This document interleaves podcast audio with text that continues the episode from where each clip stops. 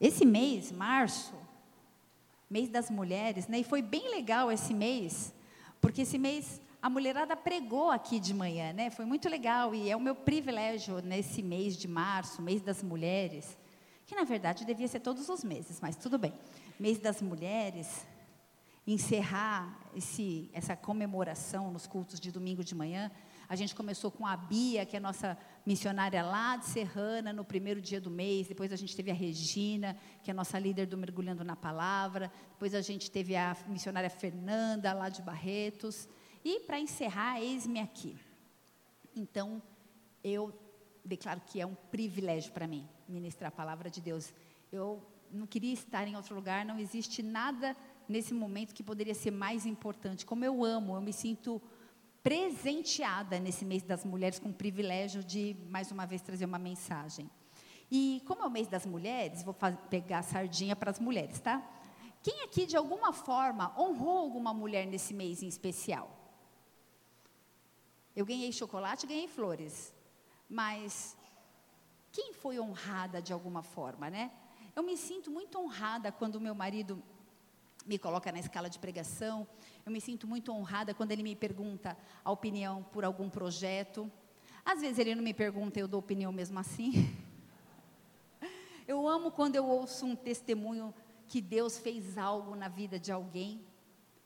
Eu amo quando eu ouço os meus pacientes é, mudando, tendo me melhoras perceptíveis. Eu amo quando eu posso dar alta para alguém no consultório. Eu amo quando eu vejo uma família que estava em frangalhos, em caco, se despedaçando, sendo restaurada. Eu amo. Esse é o fruto do penoso trabalho. Nada mais importa. Isso é o mais precioso na minha vida. E quando acontece isso, eu eu sinto umas lagrimazinhas assim escapando de dentro dos meus olhos. E essa é a mulher forte e sensível. Quem aqui é mulher?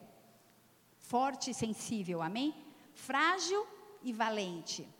Existe um texto, na verdade, de um autor desconhecido, eu vou ler bem rapidinho aqui para vocês. Fala sobre Deus quando criou a mulher.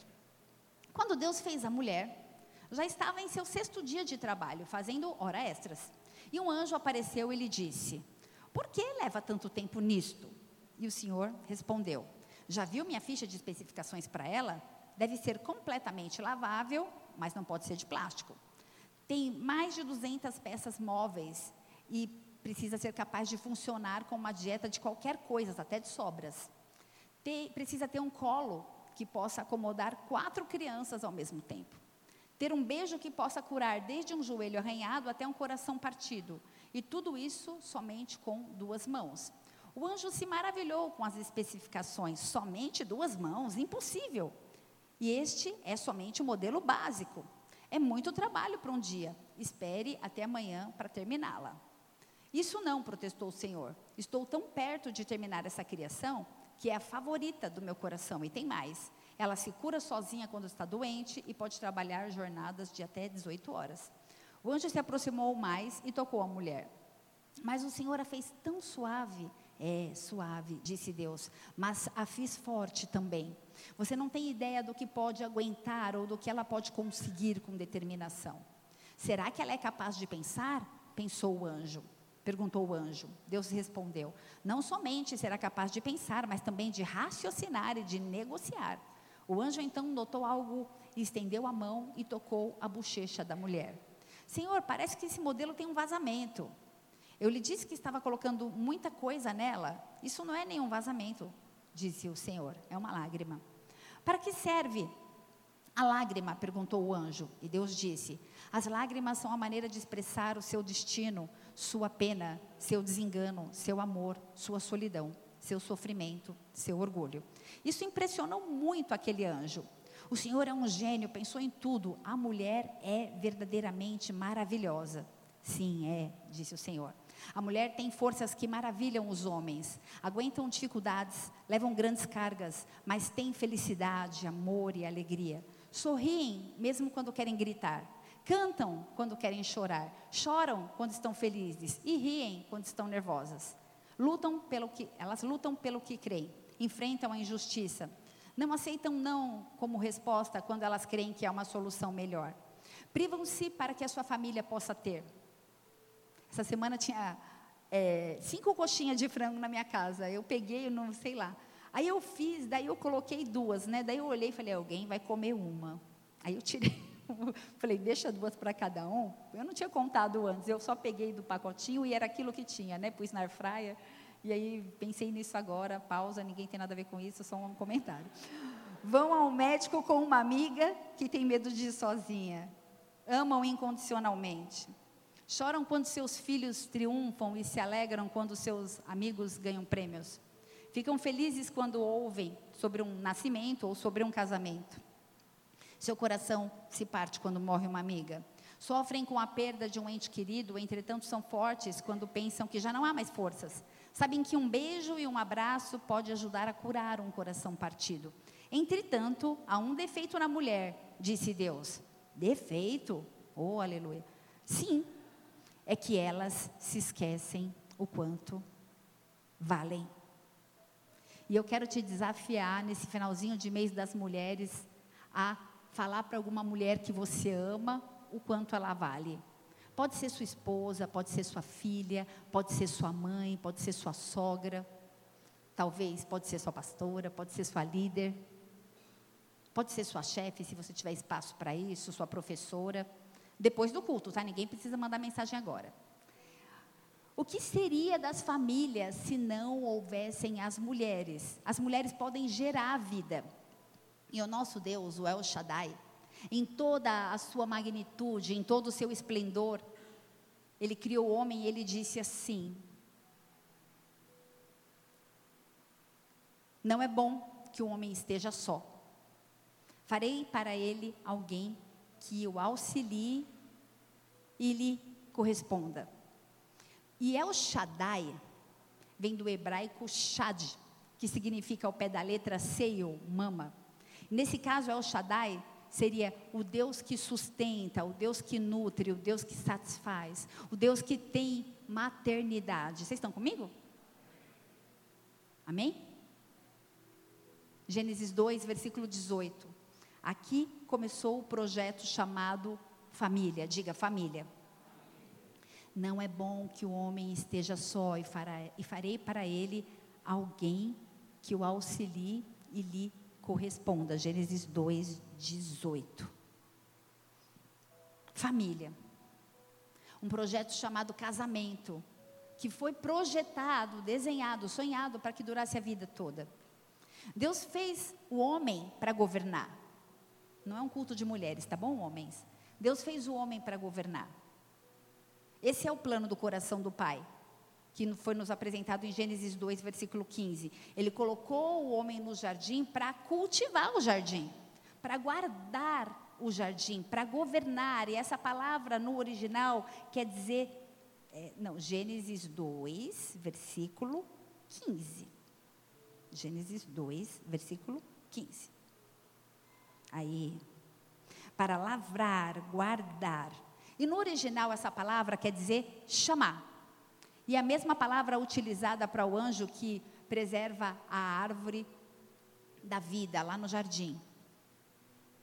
E o papel do homem, do homem é liber, liderar, governar aquela família, gerenciar aquela família, guardar a família, preservar a família. Por quê? Olha para a pessoa que está do seu lado e fala assim: por quê? Porque Deus quis. Porque Deus projetou assim. Eu não sei falar essa resposta para vocês. Porque Deus quis assim. Quem pode falar amém? amém? E o papel da mulher é ser ajudadora. Porque a gente tem tanta dificuldade de entender o nosso papel. Seria muito mais fácil se nós pudéssemos obedecer ao invés de questionar. Por que a mulher ajudadora? Pergunta isso, por quê? Porque Deus quis. Deus fez o homem para governar e a mulher para ser ajudadora. Ele projetou assim. Ser ajudadora não denota inferioridade. O nosso papel nessa terra está completamente ligado, infelizmente, à desobediência, à rebeldia e à rebelião. Porque quando Eva fugiu do plano original, isso entrou em nós. Mas Deus é criador e nós somos criaturas e não cabe a nós julgar ou desobedecê-lo, amém? Como a gente leu nesse texto desse autor desconhecido, a mulher precisa conhecer o seu valor. E a gente vive hoje numa luta constante, seja consciente ou inconsciente, onde a mulher muitas vezes perece. Pelo simples fato que ela já desobedeceu lá atrás. Ela já traz esse peso. Pelo simples fato de que um dia ela já se rebelou. E talvez eu e você hoje, nessa busca de discernir ou entender a identidade, eu falo com mulheres, a gente fica confuso. Mas a palavra diz: aquele que me ama obedece os meus mandamentos. Sabe, talvez se exista confusão, dúvida, se você não tem todas as respostas que você gostaria de ter, eu queria te dizer uma coisa nessa manhã. Obediência. Não dá para questionar o porquê Deus as coisas, fez as coisas de determinadas maneiras. Nós precisamos entender a nossa identidade, a nossa função e não nos rebelarmos contra a soberania de Deus, porque Ele nos fez ajudadora. Amém? Por quê?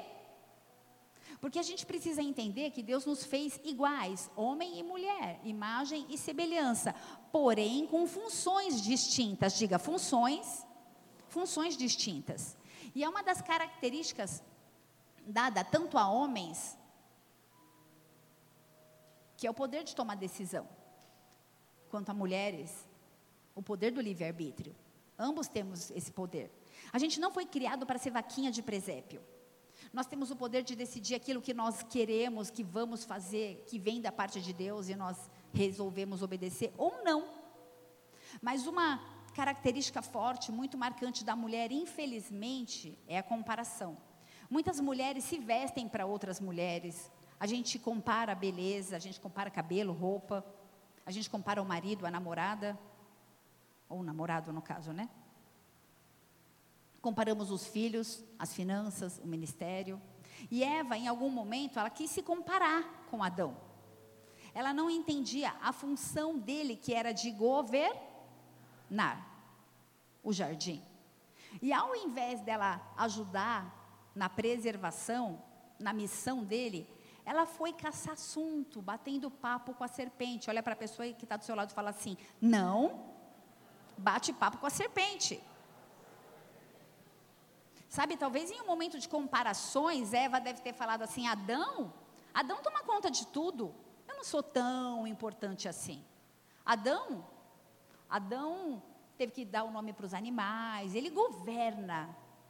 A função dele é importante. Eu, eu tenho tanto tempo, eu posso nadar no rio Eufrates, eu posso fazer limpeza de pele com cremes de pepino, acho que ela devia ter tempo, né?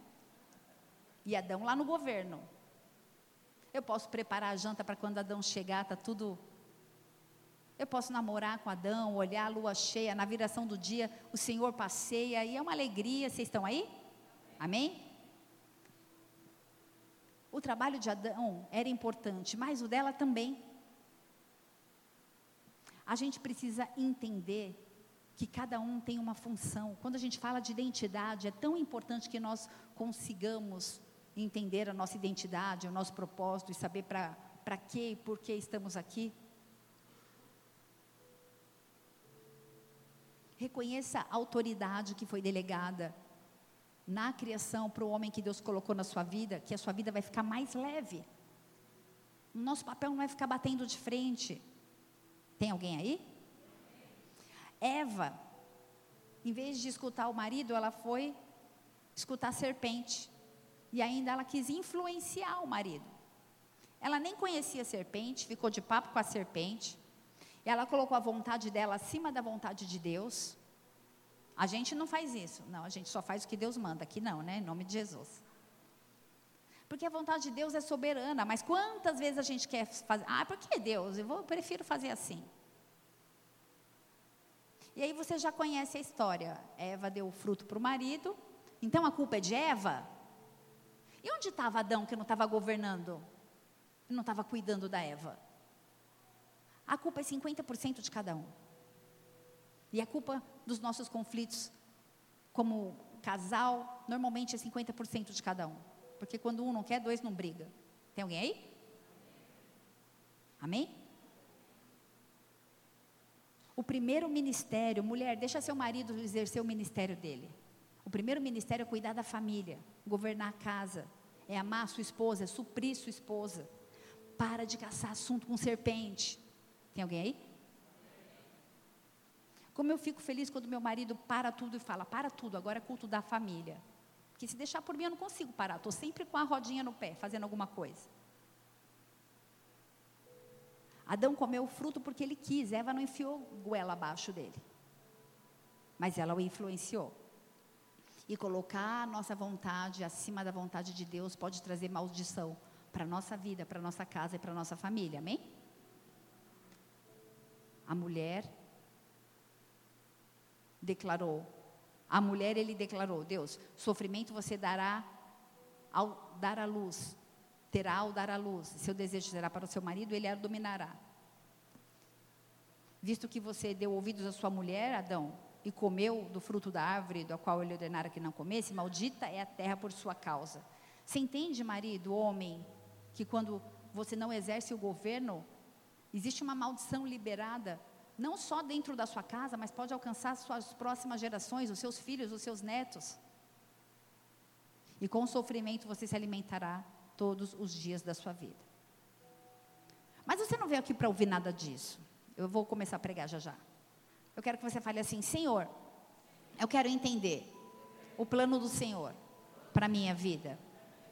Imagem e semelhança de Deus nós somos. Deus nos fez igual a Ele, com características distintas, características emocionais distintas, em óticas, visto de óticas completamente distintas. E o maior exemplo para os homens, para nós, homens e mulheres, deve ser Jesus.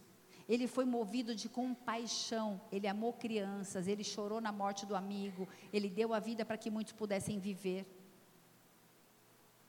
E como março é o mês das mulheres, eu quero falar de uma mulher que, que marcou a nossa história. E por isso a gente está aqui hoje. Abra sua Bíblia no livro de Esther. Aleluia.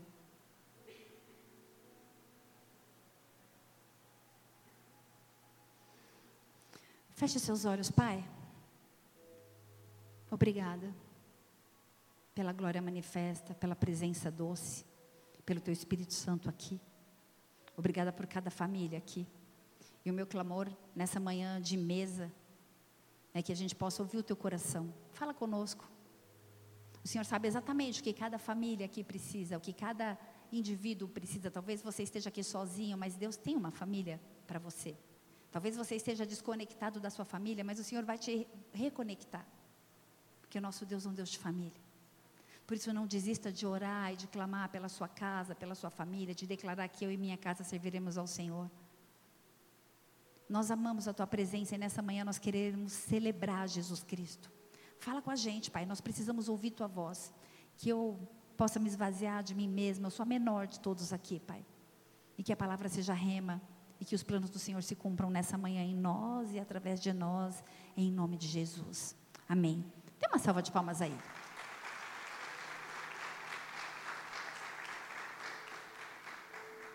Só para contextualizar, para trazer um paninho de fundo aqui, nesse tempo, o rei Joaquim, ele reinava sobre Jerusalém, e ele era um rei que fazia aquilo que era mal diante dos olhos do Senhor. Então, Nabucodonosor, o rei da Babilônia, ele tomou Jerusalém. Quando ele tomou Jerusalém, ele levou alguns cativos. Entre eles estavam Daniel e Ezequiel, viraram servos do rei lá na Babilônia. Também estavam junto Neemias e Mardoqueu, ou Mordecai, talvez como você prefira a tradução, que era um primo que adotou Esther numa cidadezinha chamada Suzã, na média da Persa. Mardoqueu, ele, ele vivia nos átrios do palácio real, assim como Daniel também fazia. E eles eram é, descendentes do rei Saul. E nesse momento, o rei Assuero, que conhecido nos filmes que a gente vê por aí, né, nas histórias gregas, era o rei Xerxes da época, ele vivia um pacto, tempo de pacto, onde as duas nações estavam reunidas sobre um só poder, que era a Média e a Persa, que já foi o centro mundial da, da economia. E aí, em um desses banquetes de negócios, de politicagem, estavam lá alguns jogos de interesse. E, é, Esther 1, versículo 6, 3, perdão, Esther 1, versículo 3. Eu vou falando, você pode ir só trazendo, eu não vou ler, vocês vão lendo aí, tá? Esses banquetes, essas festas, elas eram concedidas para troca de interesse. O rei, ele ostentava riquezas, versículo 4, ele ostentava poder, ele ostentava esplendor. E no versículo 7, nessa festa, diz que o povo bebia sem constrangimento. E haviam muitos líderes ali, homens de guerra, políticos, reis. E nesse contexto, o rei mandou chamar a rainha Vasti. Provavelmente, a Bíblia não diz, mas eu imagino, para exibi-la, para exibir a beleza dela ou para usá-la na campanha com os gregos, sei lá. Esther 1, versículo 10. E agora você acompanha a leitura comigo, a palavra diz assim: E ao sétimo dia, estando já o coração, sete dias de festa, e ao set, bêbado, né? E sétimo dia, estando já o coração do rei alegre do vinho, mandou Meumã, Bista, Ordoma, Bicta, bons nomes para pôr nos seus filhos, Abacta, Zetar e Carcas, os sete camareiros que serviam na presença do rei Assuero. Que introduzissem na presença do rei a rainha Vasti, com coroa real, para mostrar aos povos e aos príncipes a sua beleza, porque ela era formosa à vista. Porém, Vasti se recusou. Não quis vir, conforme a palavra do rei, por meio dos camareiros. E assim o rei se enfureceu e acendeu nele a ira. Algumas lições desse texto para iniciar. A primeira lição: Deus nos chama para obediência. Obediência à palavra dele, obediência à soberania dele, obediência aos planos dele. E Vasti era uma rainha muito linda, e independente das motivações que, a, que fizeram com que ela se recusasse a atender o pedido do rei, a seguir uma ordem, talvez ela não quisesse se expor aos bêbados, talvez ela estivesse grávida, eu não sei. Mas lei é lei, diga lei é lei. E não adianta a gente ficar apresentando desculpas diante de leis, plausíveis ou não. A palavra do rei era lei. E além da desobediência que ela cometia, ela estava influenciando outras mulheres a serem desobedientes também, a agirem de tal forma. Era uma afronta pública para o rei. E o rei foi humilhado na presença dos súditos. E essa era a cultura. Desobedecer o rei, guilhotina, morria. Obedecer vai além de um conceito de eu concordo ou eu não concordo. Tem alguém aí? Obedecer é ouvir uma regra e acatá-la. E a Constituição está aí, você concorde com ela ou não, você tem que obedecê-la. Tem alguém aí? Vaga de deficiente, impostos, idosos, você tem que obedecer. Aqui ninguém para nas vagas de idosos, em nome de Jesus. A gente obedece mesmo, porque é lei, a gente respeita. A Bíblia está aqui e é um conjunto de regras, e você concordando ou não, ela precisa ser obedecida. Tem alguém aí? Não, não é uma pergunta se alguém concorda. Ah, jejum não, essa parte eu não gosto, santidade não, oração eu até gosto. Ah, não, isso aqui não. Ei!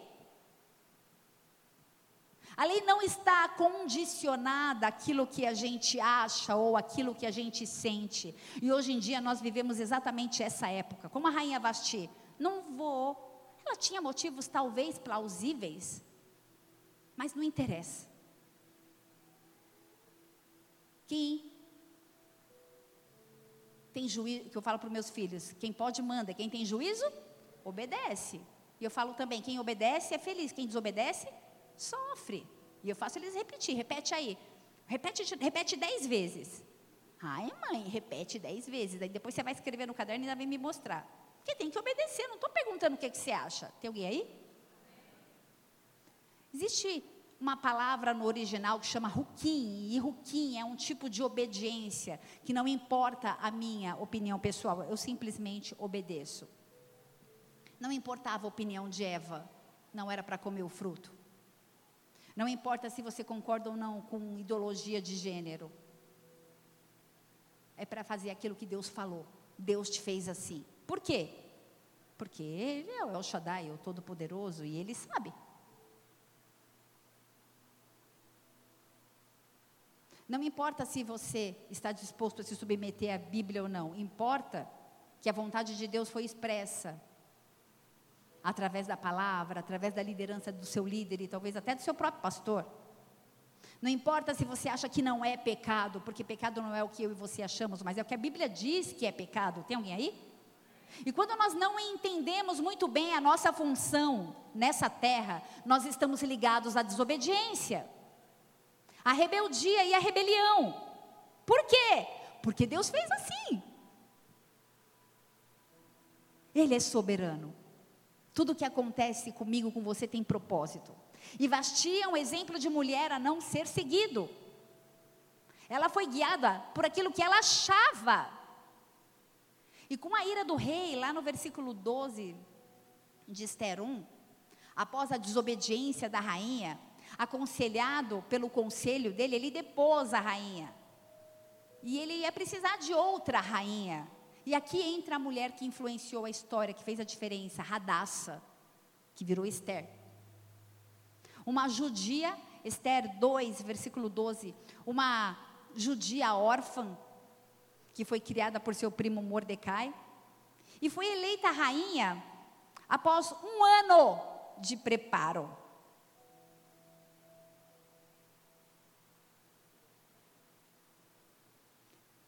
Esther 1, versículo 7. Um ano passando por um processo de embelezamento. Com óleos de mirra, perfumes. Gente, eu imagino eu um ano no spa. Ora, bastante. Que alegria, meu Deus do céu. Meu marido podia escutar isso, né? Imagina a autoestima dessa mulher. Que eu pintei o cabelo hoje, tô, ontem estou tão feliz que subiu os brancos. Imagina a autoestima da mulher, como ela deveria ser insegura e talvez tivesse com medo de estar ali na corte, porque ela não foi de bom grado, ela teve que ir, ela foi escolhida ali no meio. Será que talvez ela pudesse pensar: será que foi porque eu sou bonita que eu estou aqui? Apesar, quem é Radassa? Até meu nome mudaram, agora nem Radassa mais sou. Gente, mudar o nome de alguém é forte. Quando adotei meu filho, ele já chamava Richard, e aí no fórum eles falam, você quer mudar o nome do seu filho? Eu falei, como assim muda o nome de uma pessoa? Não muda o nome nem de um cachorrinho, vou mudar o nome de um ser humano. Ele era grande, tá? Se fosse bebê, até daria. Então, ela não tinha, Radassa, Esther, ela não tinha nenhum tipo de influência naquele reino para fortalecer a corte. Os casamentos eram totalmente ligados a interesses. Esther 2, versículo 9, disse: presta atenção. E a moça apareceu, ela era bonita, tudo bem. A moça apareceu formosa aos seus olhos, mas ela alcançou graça perante ele. Aqui está a diferença na vida de Esther. Aqui está a diferença na sua vida. A graça de Deus nos alcança. Não tem nada a ver com a gente, com os nossos dons, com os nossos um ano de tratamento no spa. Graça. É um favor imerecido que vem do alto. É um favor que abre portas, que direciona, que motiva, que impulsiona, que guia, que dirige, graça. O livro de Esther, ele até parece um romance, mas é uma leitura rápida, eu quero te desafiar a ler na tua casa. Existem segredos para a vida de uma mulher e para a vida de um homem também, no livro de Esther. E o primeiro segredo que eu quero compartilhar aqui nessa manhã, primeiro ensinamento é obediência. Não importa se concordamos ou não concordamos, obedeça. Obediência, no dicionário, diz assim: obediência é um substantivo que define a ação de quem obedece, de quem é dócil e submisso. É uma pessoa que segue, cumpre e cede às vontades ou às ordens de alguém. E essa expressão é utilizada para qualificar a condição de quem está disposto a obedecer, e eu declaro obediência sobre a sua vida. Em nome de Jesus, porque quem desobedece sofre. Eu ensino isso para os meus filhos. Obedecer é melhor do que sacrificar. E o segundo segredo que eu quero compartilhar nessa manhã é graça. Graça, porque podia ter sido qualquer uma daquelas candidatas, mas foi ela. Eu falei já algumas vezes para o Senhor: Deus, por que eu me converti? Porque tem tanta gente perdida Não que eu ache ruim, mas porque eu obedeci, porque eu consegui, porque eu sei de onde eu vim. Ei, eu, eu organizava baladas, eu era hostes de casa noturna. Eu sei o que é viver. Esses dias, na reunião de, de mulheres, uma das irmãs falou da cidade que era ela. Eu falei, ah, eu já pulei carnaval lá, as meninas. Eu não nasci crente, infelizmente. Eu que queria ter nascido dentro da igreja, como meus filhos, graças a Deus. Falei, infelizmente eu já conheço, fui lá pular carnaval no meu passado. Jeová, podia ter morrido aquele dia, porque só Deus sabe o que eu aprontei naquele lugar. Podia ter ido naquela, naquele loló e não voltado nunca mais. Mas Deus é bom. A graça, a graça me alcançou. E a graça alcançou você também. Porque talvez muitos de nós pudéssemos estar mortos nesse momento, mas nós estamos aqui. A graça. E essa graça nos faz levantar. E Ele nos escolheu por amor. Ele nos escolheu por amor porque ele conhecia as nossas motivações errôneas e mesmo assim ele nos escolheu. Eu não vim, infelizmente, que vergonha, Jesus. Eu não vim para a igreja porque eu queria Jesus, eu vim para a igreja porque eu gostava de um menino que ia na igreja. Que vergonha, meu Deus. Mas Jesus foi bom porque ele capturou meu coração. E eu nunca mais saí desse lugar. Nunca mais, porque eu, no primeiro dia, quando fez um apelo e falou aceitar Jesus como Senhor e Salvador, eu nem tinha noção do que eu estava fazendo. Eu fui lá, aceitei, e aí depois minha vida mudou. E eu falei, meu Deus, era isso que eu tinha que ter feito desde sempre. Obrigada, Jesus. É graça. Eu não merecia. Aleluia. Eu não merecia, nós não merecíamos, mas Ele nos escolheu. Aleluia. Uma moça órfã que passou a viver na corte e que tem um propósito de Deus para ser cumprido na vida dela que ela nem imaginava. Você tem um propósito de Deus para ser cumprido na sua vida que você nem imagina? Não importa o quão difícil pareça. E realmente, tudo parecia ir bem, obrigada, até que o seu primo Mordecai manda uma mensagem para ela informando que o judeu, um povo judeu, tinha recebido uma sentença de morte. Amã, que era o invejoso, liberou uma sentença de aniquilamento, uma sentença de morte. Amã era um político do rei, um parceiro do rei. Ele fazia parte do conselho do rei. Ele era renomado e na arte da autopromoção, ele era o segundo depois do rei Assuero. Esther 3, versículo 2 fala assim: E todos os servos do rei que estavam à porta do rei se inclinavam e se prostravam perante Amã, porque sim tinha ordenado o rei acerca dele. Porém, Mardoqueu não se inclinava nem se prostrava. Mardoqueu era o tio de Esther. Ele era um judeu, ele tinha princípios, ele tinha valores. E a gente pode obedecer muitas coisas, mas aquilo que foge do plano de Deus, a gente precisa se levantar. E aquele homem falou: só me prostro diante de Deus, eu não vou me prostrar diante desse homem. E com essa posição, é Esther 3, versículo 2, Amã, quando ele passava por todos os lugares, muitos se prostravam, mas ele não se dobrava. E no versículo 5 diz que isso encheu o coração dele de raiva, de ira, de furor. Vendo, pois, Amã, que Mordecai não se inclinava, nem se prostrava diante dele, foi cheio de furor, a ponto de Amã desejar destruir os judeus. Gente, tem gente que tem raiva da gente, a gente não entende por quê. Mas o que, que, que você está com raiva de mim? Eu não vou com a tua cara. Eu falei, mas por que será, né? Tenho a mínima ideia. Você me perdoa se eu pisei no teu pé, mas não tenho a mínima ideia porque você não vai com a minha cara. Perfeita eu não sou.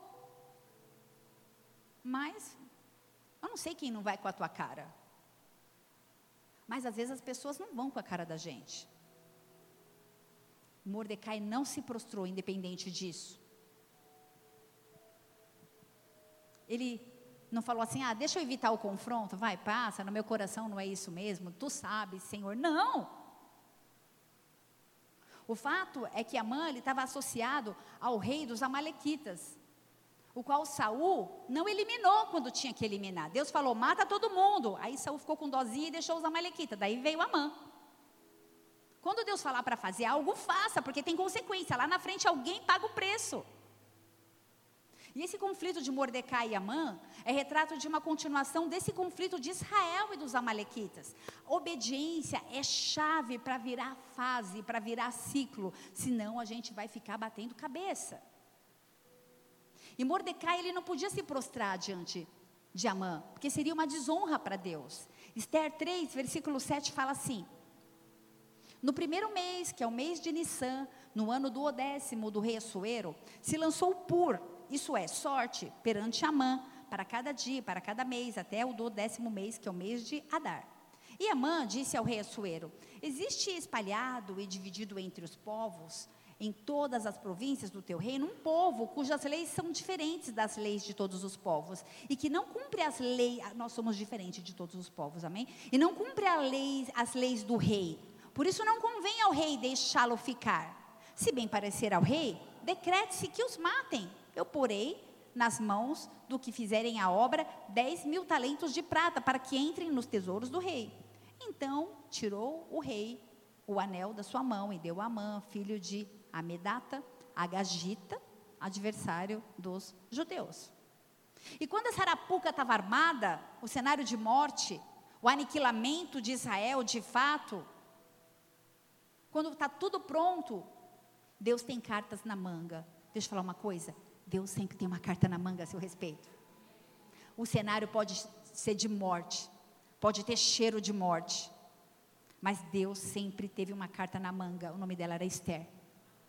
E aquela mocinha dentro daquele palácio, talvez ela podia pensar assim: eu? Talvez você pense assim: eu? Deus usa o louco para confundir os sábios. Eu não tenho dúvida disso. Nenhuma. Nenhuma. Quem era mesmo Esther? Uma judia com uma sentença de morte. Não, não. Você é a carta na manga de Deus, porque existe graça sobre a sua vida existe graça sobre a vida de Esther. Eu quero te falar nessa manhã que os planos de Satanás podem ser matar, e roubar e destruir, mas existe graça sobre a sua vida e ele veio para que você tenha vida e vida em abundância. Ele quer acabar com você, ele quer acabar comigo, ele quer acabar, Satanás, com a nossa família, com os planos, com os projetos, com os sonhos, com a vida, com o nosso entendimento acerca do que é o teu papel, a tua identidade. Não sei se sou homem, se sou mulher, se sou jacaré, sei lá o que, que eu sou. Essa é a estratégia do inimigo. Ele quer destruir a família, ele quer destruir a minha e a sua casa. Isaías 55, versículo 13, presta atenção.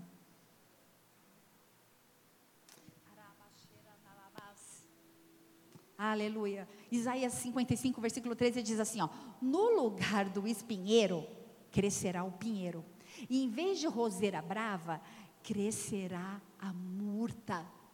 Isso resultará em renome para o Senhor, para o sinal eterno que não será destruído. O nome Radassa significa murta. murta era uma planta robusta com galhos de até 5 metros. Tão pequenininha. Talvez você não saiba o tamanho que você tem. Mas a palavra diz que no lugar do espinheiro da roseira brava vai florescer murta, e vocês são murtas de Deus. Isso vai ser para o sinal eterno, para o nome dele ser glorificado. E a terceira característica que eu quero trazer é influenciar. Obediência, graça e poder para influenciar. Nós temos poder para influenciar. Essa mulher, ela entendeu que ela precisava fazer algo. Ela entendeu que não foi por acaso que ela estava ali na corte. Existe um propósito para você onde você está. Esse trabalho não edifica o nome de Deus. Fica aí. Se Deus te colocou aí, você fica aí. Exalta o nome de Jesus, porque na hora certa Ele vai te honrar. Não vai se prostrar para quem não precisa da sua adoração. Esther 4, versículo 14 diz assim. Ela falando, né? Porque se de todo te calares nesse tempo, ele estava falando, o, o, tio, o primo falando com ela, né? Nesse tempo, socorro e livramento de outra parte virá para os judeus, mas tu e a casa de teu pai vão perecer. E quem sabe se é para isso, se é para esse momento que você está aqui. Gente, a obra de Deus. Se eu não fizer, Deus levanta outra e faz. Não vai parar de ter culto porque eu estou doente. Não vai parar de ter atalaia porque você faltou na escala. As crianças não vão ser deixadas de cuidar porque o tio foi responsável e esqueceu a escala. Deus levanta alguém. Quem deixa de ser privilegiado em ser abençoado somos nós. Porque servir a Deus é um privilégio. É um privilégio. Fui dormir três horas, estava com os amigos em casa. Quando o celular tocou seis, eu falei, aleluia, obrigada, Jesus. Que alegria.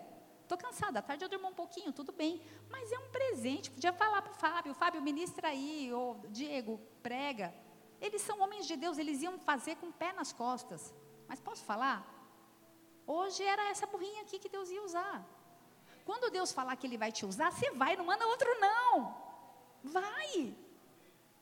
Ele usa qualquer mulinha. Ele me usa, Ele te usa também. Não deixa a sua chama se apagar. Não acho que já passou o seu tempo. Esther serve para nos inspirar até o dia de hoje. Nenhuma posição privilegiada isenta a pessoa de responder o chamado dela diante de Deus. Todos nós vamos prestar contas. Você sabe que você foi chamado, você sabe disso, então para de fugir, obedeça. Ainda que você esteja se sentindo cansado, obediência é arma. Mesmo que a situação pareça perdida, suas mãos não estão atadas. Deixe ele agir. Uma oportunidade dada por Deus é um privilégio para quem a recebe. E de uma forma corajosa, presta atenção que eu estou falando, de uma forma corajosa, Esther se levantou. Corajosa? Uma menina, órfã. A pessoa, quando é órfã, no mínimo ela sofre rejeição, porque ela tem um abandono. Então, ela tinha um histórico de mágoa, de rejeição. Mas Deus falou que ela era corajosa para salvar o povo. Talvez você ache que você não tem coragem nenhuma, mas o Senhor te levanta nessa manhã. Ele pega pela tua mão direita e fala: "Ser forte, corajoso. Ser forte, corajoso."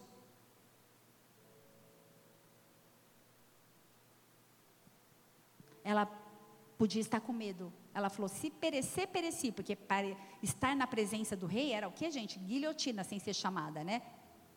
E aí ainda tinha 30 dias que o esposo dela não procurava ela. Mas Esther falou: tem um propósito, deixa eu ver o que, eu vou fazer. E aí ela foi jejuar. Às vezes a gente não resolve as coisas porque a gente quer fazer na força do braço. Quanto tempo faz que você não jejua pela sua família?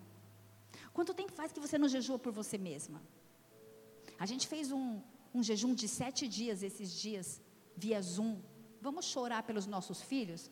Meia dúzia de gato pingado. O povo não consegue nem orar pelo próprio filho.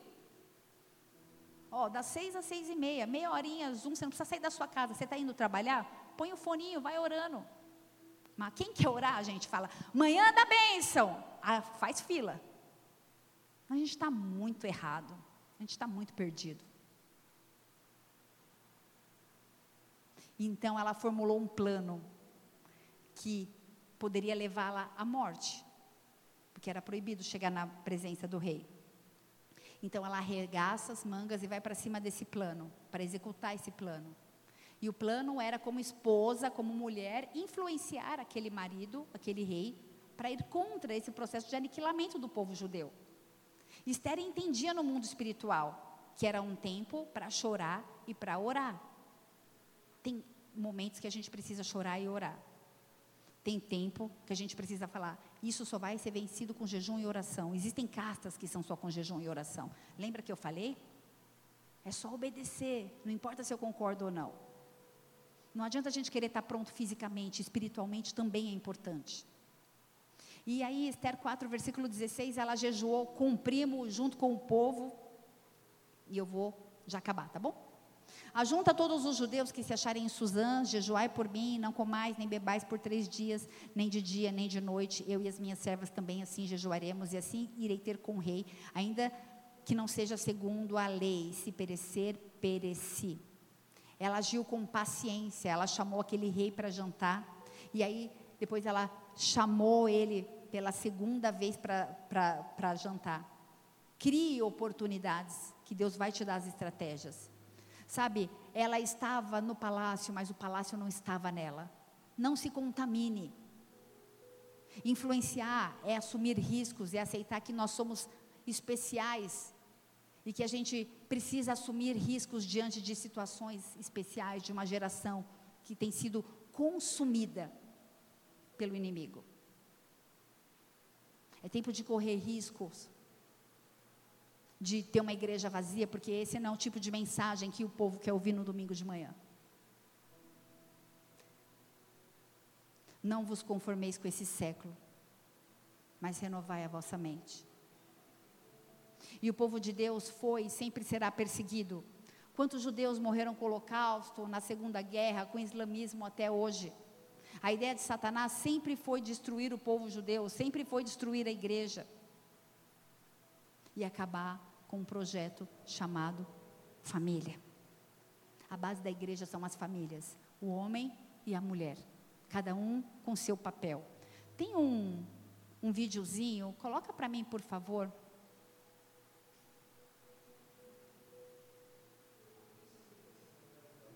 Volta, volta de novo, põe no comecinho.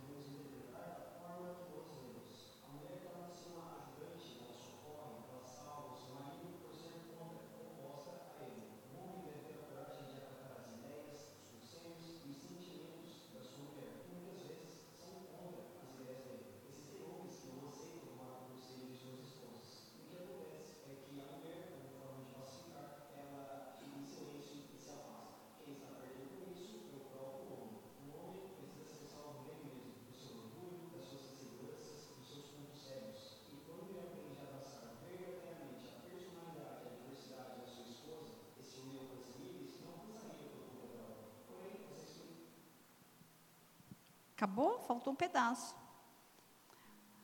Complementariedade, pode acender. Pode deixar, tudo bem. Pode deixar. Depois eu, você acha lá no, nas redes sociais. Por que eu trouxe isso? Porque se cada um entende a sua função, a família é saudável, não tem disputa. A mulher foi feita para complementar, nós somos a complementariedade. E quando nós entendemos isso, não tem mais disputa, não tem mais confusão. O plano de Deus é, é que o amor, de, o amor do marido, o amor do homem, desperte a submissão, a honra, o respeito da esposa. E a apreciação da esposa por esse marido suscita nele a liderança, o cuidado, o governo e o amor. Essa é uma metáfora em Efésios 5, quando Jesus falou das funções do homem e da mulher, ele termina falando assim: Mas eis aqui o mistério, eu não estou falando do homem e da mulher, mas eu estou falando da igreja e de Cristo. É a melhor analogia. Leia Efésios 5. Medite nisso. Deus criou o homem e a mulher com um propósito, e nós somos a alegoria perfeita do relacionamento de Deus com a noiva, que é a igreja. Eu não sei como estão as famílias aqui. Se o seu lar está desestruturado, se você está passando por crises de identidade. Mas eu quero te desafiar a amar ao Senhor, o El Shaddai. Porque Ele está no controle. Ele sabe exatamente o que Ele fez e por que Ele fez. Não questione as leis dele, obedeça-o, honre-o. Seja obediente, cheio de graça, influenciador. A mulher não é o homem, e o homem não é a mulher. E se a gente entender isso, a nossa vida muda. Deus nos fez com funções diferentes. Porque Ele é Deus.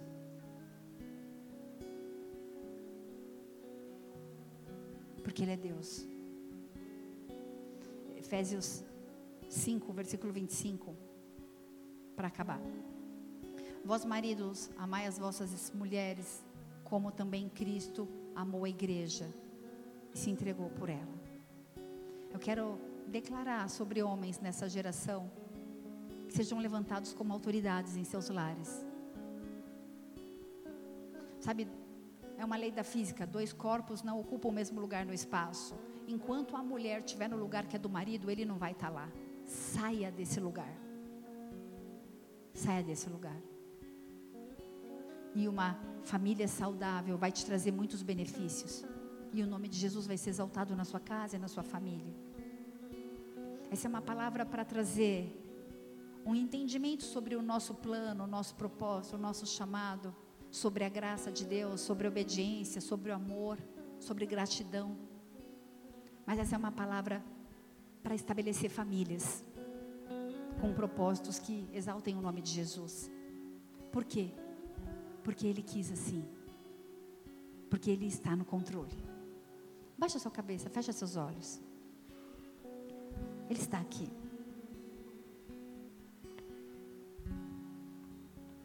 O pecado distorceu o relacionamento do homem e da mulher. Nós não somos rivais, nós somos parceiros, nós não somos adversários, nós nos complementamos. A mulher, conforme diz esse judeu rabino, ela complementa o homem exatamente naquilo que ele não tem e vice-versa. Feminismo à parte, eu sei muito bem quem eu sou, sei muito bem qual é o meu chamado. O meu chamado é para ser suporte para o meu marido, que é o pastor dessa casa.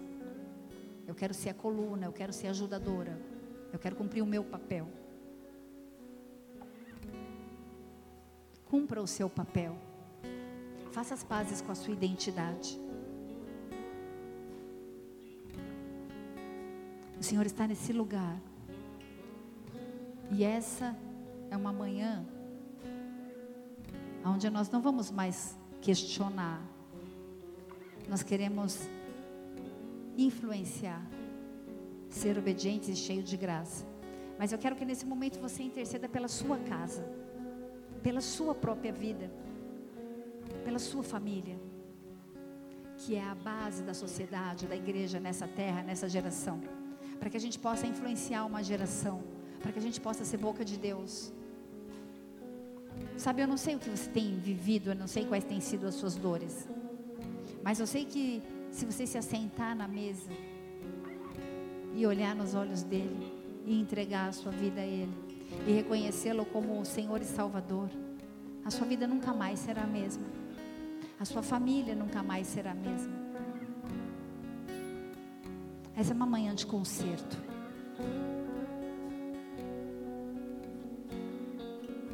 Deus fez diversos tipos de vaso. Seja um vaso que carregue a glória de Deus. Seja um vaso que exalte o nome de Jesus. Eu quero encerrar esse culto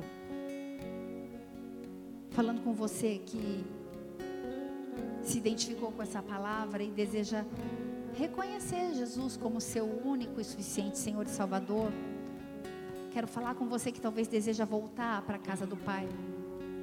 Quero falar com você que está ansioso e aflito pelo futuro, com medo de muitas coisas. Talvez se sentindo como a rainha externa naquele palácio, pronto para perder a cabeça em qualquer, em qualquer momento.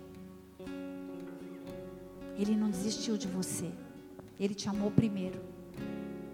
E Ele te chama nessa manhã. Volta.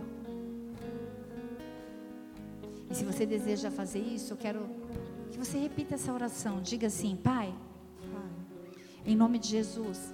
De Jesus. Nessa manhã. Nessa manhã. Eu declaro. Eu declaro. Que reconheço. Que reconheço. Jesus Cristo. Que Jesus Cristo. Como meu único como meu único e suficiente, suficiente Senhor e Salvador. Senhor e Salvador. Eu declaro também. Eu declaro também que eu me perdi, que eu me perdi, que eu me cansei, me cansei, que eu esmureci, eu esmureci. Mas hoje, mas hoje eu desejo voltar. Eu desejo voltar. Com o teu projeto. Com o teu projeto. Para minha família. Para minha família. Para minha casa. Para minha casa. Eu te, eu te agradeço. Eu te agradeço. Pela abundante graça. Pela abundante graça. Pelo teu tão grande amor. Pelo teu tão grande amor. Por me fazer forte. Por me fazer forte e corajoso. E corajoso. E em nome de Jesus, nome de Jesus estou disposto, estou disposto a cumprir, a cumprir o teu plano, o teu plano na minha vida. Na minha vida. Eu quero ser obediente. Quero ser Eu obediente. quero alegrar teu coração Quero alegrar o teu coração. com a minha vida.